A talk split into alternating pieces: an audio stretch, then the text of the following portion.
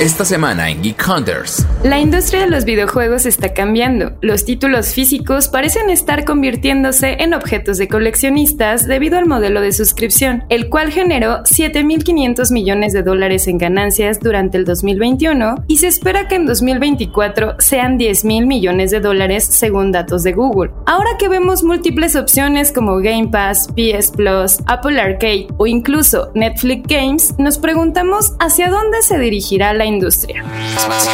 Geek Hunters. En Geek Hunters platicamos de tecnología y tendencias del mundo geek. Los negocios detrás de tus gadgets. Con Erendira Reyes, Fernando Guarneros y Ginger Yabur. Geek Hunters.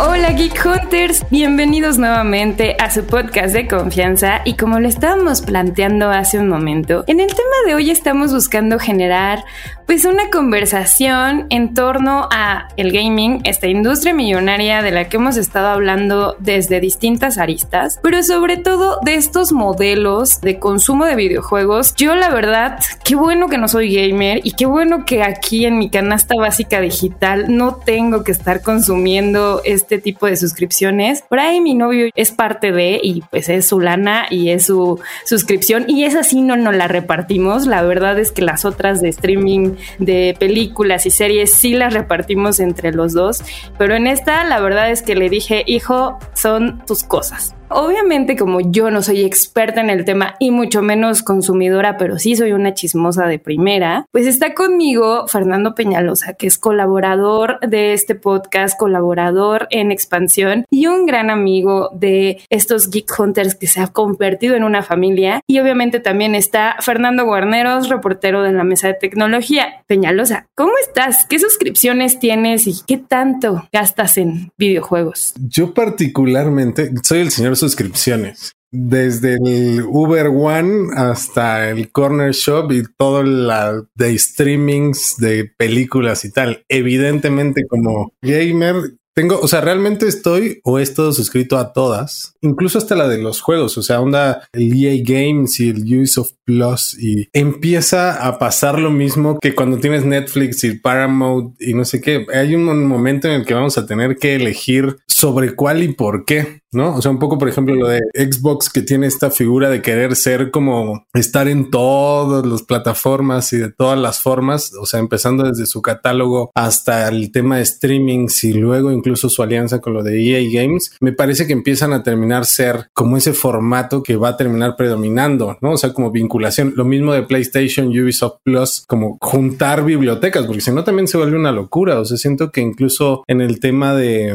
lo que le preguntaron el modelo de negocios y que le, incluso lo platicamos con Bobby Kotick en algún momento de qué representaba que ya no vendas títulos, sino ahora vendes suscripciones y cómo de repente Halo que sale solo para el Game Pass o Forza que sale para el Game Pass, pues si no es un golpe a sus utilidades, cosa que no hace PlayStation, por ejemplo, que si saca su suscripción, pero de todos modos te vende el God of War aparte o de todos modos te vende sus triple A los vende por fuera. Sin el disco, por cierto. Cabe destacar esa edición. Ahora que lo mencionan, creo que las ediciones de coleccionistas son otro tema, ¿no? Porque te venden cosas muy cool, pero te venden una caja de metal sin disco. Y sí, pues eso es como completamente otro tema y forma parte de esa evolución que estamos viendo en la industria.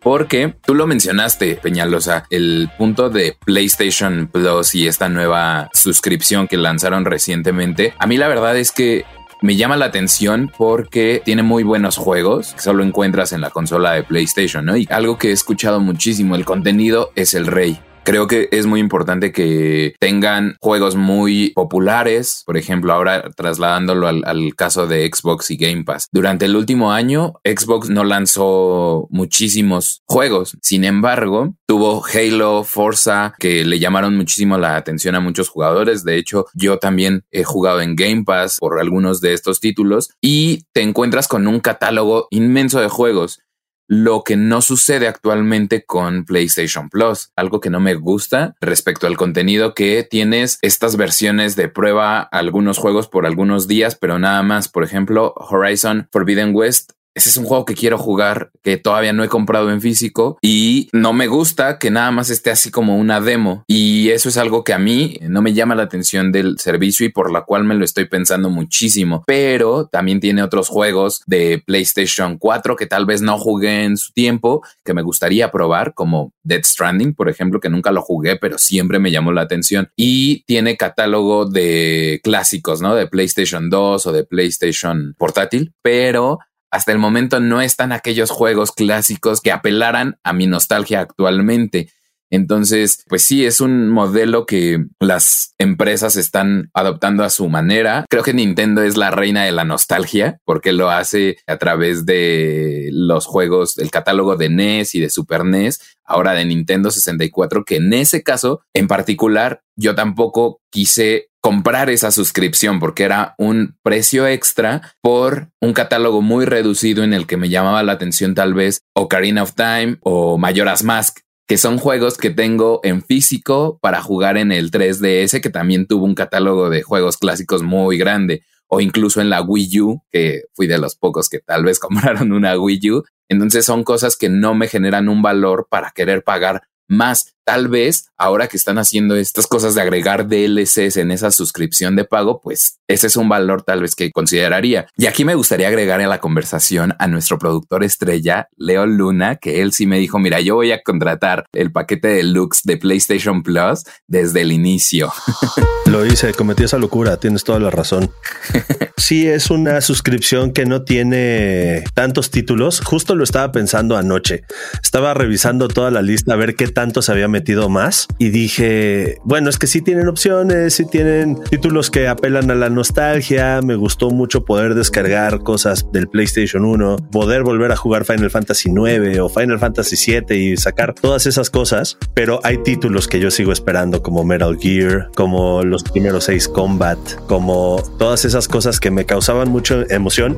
Incluso un título clásico de PlayStation como Nimusha, que era un juego de samuráis espectacular. No están, entonces ahí digo, bueno, tengo la esperanza de que en un momento pase. Y en el caso de Nintendo, por ejemplo, a mí sí me tocó pagar la suscripción completa, o sea, la familiar, para tener todos estos upgrades y nunca he jugado un juego de Nintendo 64. Entonces digo, bueno, ahí está, que la disfrute quien la pueda usar. Yo ahí la tendré para en algún momento lo que es, ¿no? Jugar, igual probar juegos que a lo mejor nunca jugué, por ejemplo, Ocarina of Time, y decir, bueno, si me atrapó, me lo sigo jugando, o la gran ventaja que tienen estas cosas. O sea, juegas el juego, lo experimentas tantito, y si no te gustó, lo borras y adiós. Yo justo les quería preguntar, porque digo, tengo varias dudas ahí sobre cómo es luego su uso. Más allá de tener la suscripción, ¿para qué lo terminan usando? Y ahorita justo que Leo decía como, ah, pues lo tengo para jugar, pero nunca he terminado de jugar. ¿Cómo es, por ejemplo, su vida del online de Nintendo? ¿Juegan online en Nintendo? ¿O cómo es eso? O sea, además de simplemente los juegos, ¿su vida digital mejoró a través de estos formatos de suscripción? Yo la verdad es que sí. O sea, yo creo que con el Switch juego mucho más en línea que yo solo, ¿no? O sea, juego Mario Party en línea, juego Mario Kart en línea, juego Mario Strikers en línea, juego Mario Golf en línea, juego... Mire, curioso que todos los juegos que juego en línea son de Mario. Por ejemplo, Overcooked y cosas así, sí se vuelven una cosa muy interesante jugarlo con otras personas. Obviamente te da otro tipo de experiencia el jugarlo con alguien en el sillón y jugarlo en línea, pero también en línea está divertido. O sea, puedes acá que mandar tus emojis para burlarte de la gente o algo así. Lo que sí insisto, el sistema de comunicación de Nintendo Nintendo, es un poco complicado, pero pues usen Discord y ya con eso se soluciona a una llamada convencional. Pero sí, o sea, la verdad es que yo sí el servicio de Nintendo lo ocupo mucho más en línea que normal. Sí, yo también completamente. Por ejemplo, Smash Bros. contraté el servicio para echarme unas retas en línea de Smash. Mario Kart, por ejemplo, también es, es ese como el juego obligado de Nintendo Switch o Nintendo Switch Sports que me ha sorprendido cómo funciona en línea porque como que no tengo tantos problemas de latencia. Entonces ese tipo de juegos sí los consumo muchísimo en línea, de hecho es prácticamente como los uso y pues sí, o sea, también creo que todo este tema de la suscripción no solo está pegando en las empresas tradicionales que vemos en el panorama de los videojuegos como Xbox, Sony o Nintendo, sino que también otras empresas ya están entrándole a este terreno y creo que es lo que me gustaría platicar también con ustedes, qué piensan de, por ejemplo, Apple Arcade. Yo también, bueno, cuando compré el iPad, pues me venía como unos tres meses gratis de Apple Arcade y fue ese tiempo en el que lo probé. ¿Qué opinan de ese tipo de modelos? ¿Cómo ven esa tendencia también del streaming? Porque creo que es importante diferenciar suscripción y streaming. Que yo justo ahí creo que hay que empezar a dividir. Siento que cuando tú hablas de streamings, como que piensas en normalmente en el entretenimiento y pues vea una película o sea. Y siento que en, videojuegos todo esto es que es como catálogo, que es ahorita lo que está un poco más posicionado, o sea, los EA Games, el Ubisoft, el mismo PlayStation de lo que hablábamos, el Nintendo, que te incluye un catálogo de juegos para que tú te los descargues y a lo mejor los tienes un rato, como decía Leo, y luego pues me lo acabé, entonces ya cambio de juego, de repente si quieres jugar algo en particular. Siento que vamos a empezar a migrar mucho más hacia el formato de streamings. O sea, lo que decíamos, Xbox o, todo este formato del Game Pass que lo tiene ya bastante bajado, pero no es tan popular, que también ahí yo quiero oír su forma de jugar, que tanto le han entrado al cloud o no. Mismo PlayStation, que tiene en su parte deluxe el streaming o estos servicios que todavía no nos llegan como el Google Stadia o el Luna, que van a ser para jugar casi directo en tu tele. Solo te compras tu control y streameas y listo. Por ejemplo, en mi caso he tratado de streamear tanto la consola directo a mi móvil o streamear los juegos directo a la consola y es no me termino de acostumbrar porque siento que estoy cambiando mucho el formato, pero probablemente tiene que ver con un tema de infraestructura, de hacer unas redes más rápidas. No sé si el 5G también evidentemente nos va a terminar de cambiar la forma en la que jugamos, sobre todo en móvil, pero ahí ustedes cómo ven ese tema, más allá de los catálogos y las suscripciones, el tema de streaming. La verdad es que yo el servicio que me llamó muchísimo la atención fue Xcloud, la nube de Xbox, porque, por ejemplo, yo no tengo y nunca fui un usuario de, de Xbox. Ahora, justo me descargué el Game Pass cuando supe que Xcloud iba a estar disponible en México y no lo descargué tampoco porque no tengo una computadora tan gamer entonces tampoco lo jugaba ahí y lo jugaba en el iPad. Entonces la experiencia sí se me hizo muy, muy interesante porque traía también el control del Play 4 y lo usaba con el iPad. Entonces era súper conveniente. Así me permitió jugar la saga Halo, Forza Horizon 5, que también era un título que quería probar. Tenía muchísimo interés por jugarlo y la verdad que tuve a pesar de que sí había como problemas de conexión, tal vez también tiene que ver mi conexión en casa, la experiencia fue en términos generales muy aceptable. Claro que no es la misma calidad de imagen que vas a ver en una pantalla, pero también me llama la atención qué va a suceder con esta asociación que van a hacer con Samsung, que van a tener su propia aplicación en los televisores Samsung para que transmitas sus juegos en la nube. ¿Tú qué opinas, Leo?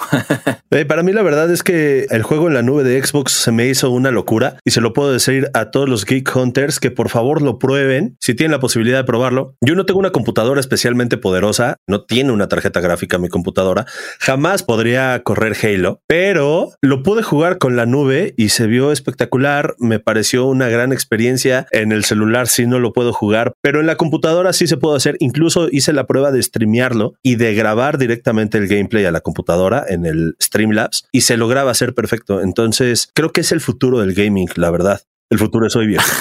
Ahora que hablan del futuro, a mí me gustaría preguntarles ese tema. El año pasado platicaba con la gente de Xbox y decían, pues sí, es el futuro, pero no vamos a olvidarnos del desarrollo de consolas. Todavía estamos trabajando en ello. En Nintendo pues también se oye mucho acerca de la Switch Pro o una Switch 2, no sé, pero ahí me gustaría preguntarles sobre la fragilidad de lo digital, porque también poniendo de ejemplo la cuestión de Nintendo y de que va a cerrar su tienda para 3DS y Wii y que ya no vas a poder descargar juegos digitales, los objetos, los discos en físico se van a convertir completamente en algo coleccionable o qué va a pasar con eso, qué va a pasar cuando tal vez alguien quiera cerrar sus servidores y pierdes tus juegos o la suscripción ya no tiene tanto valor. ¿Ustedes qué opinan acerca de eso también? Yo ahí como que tengo varias opiniones. O sea, creo que por un lado el tema de las consolas termina siendo primero un modelo de negocio que busca ser evidentemente más redituable. Algo de lo que platicábamos incluso en la nota que sale sobre este tema de streaming, lo que decíamos es si en su momento tú vendías 10 millones de consolas, tenías un límite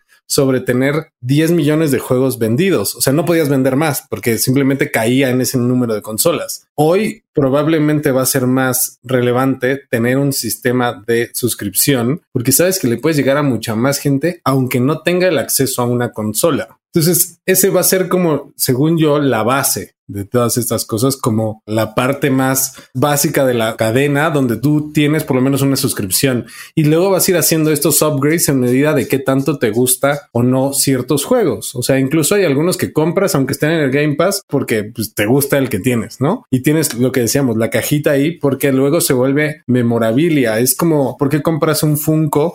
De un juego, porque se vuelve parte de la esencia que a ti te gustan. Entonces, creo que en medida de que vas creciendo en ese gusto, vas aumentando, por ejemplo, tener una consola o tener el juego en físico o entrarle al merch como parte de ese esquema de gusto de ser gamer y no del más básico, por así decirlo. Híjole amigos, me cae que se pueden aventar acá. Sí, regresé, no me fui en ningún momento, por cierto.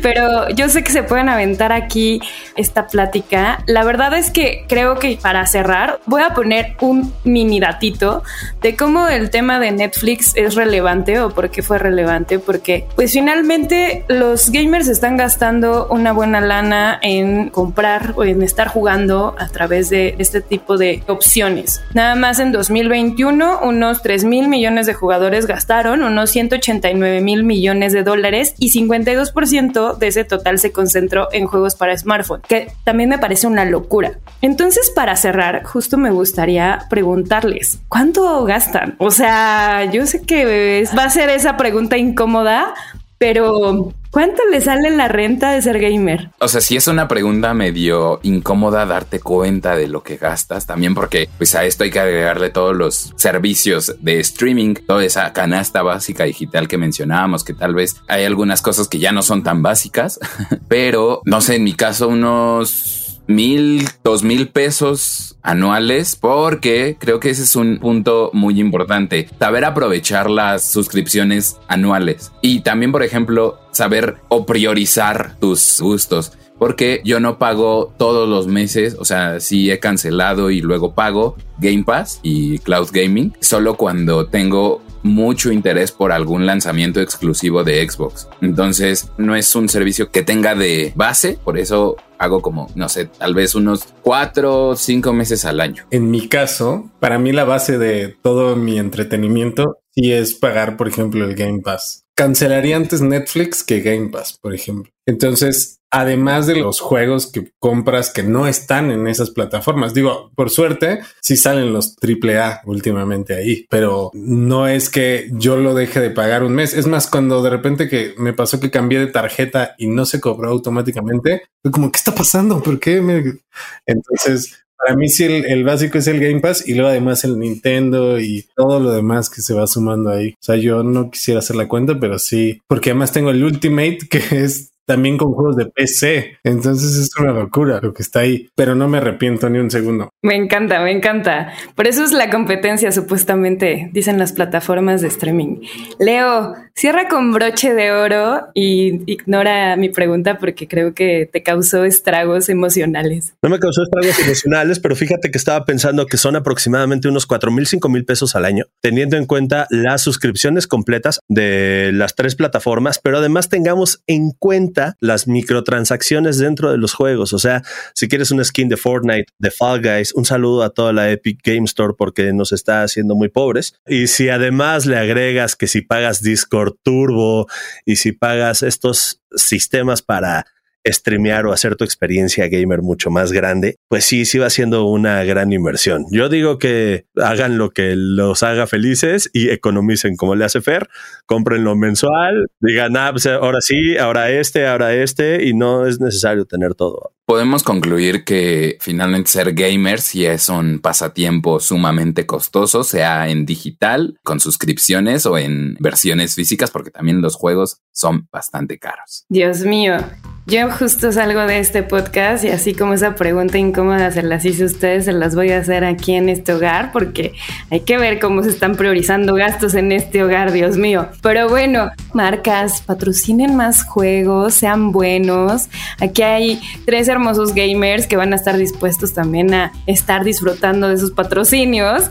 Y obviamente, Geek Hunters siempre los invitamos a que sigan la conversación a través del hashtag Geek Hunters en todas las redes sociales de expansión. Y bueno, Fer, Fer Peñalosa y Leo Luna. Muchísimas gracias por estar conduciendo ustedes el episodio. Yo los dejé brillar, yo por eso me quedé tras bambalinas solamente. Muchas gracias, chicos. Adiós, Geek Hunters. Gracias. Adiós, Geek Hunters. Oigan, pues muchas gracias a ustedes por la invitación y les quiero recordar a todos los Geek Hunters que si les gustó este episodio lo pueden compartir para que lleguemos a muchos más oídos y también recuerden calificarnos en su plataforma de podcast favorita.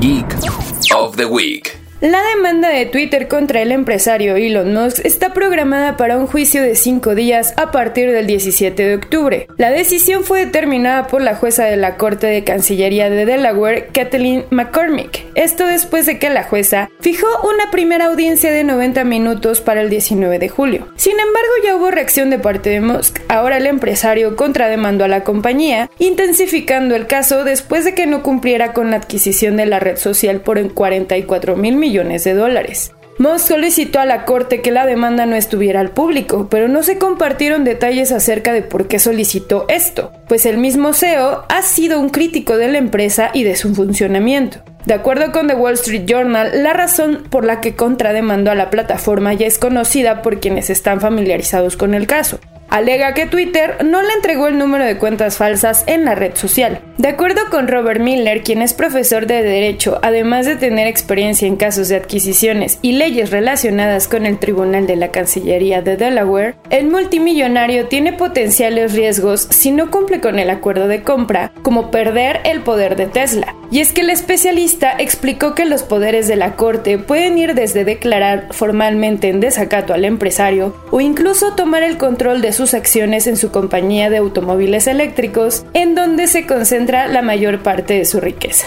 Veremos qué sucede con este caso en los próximos meses. Soy Erendira Reyes y este fue el Geek of the Week. Geek Hunters. Toda la información de tecnología y negocios la encuentras en expansión.mx diagonal tecnología. Geek Hunters es un podcast de Grupo Expansión.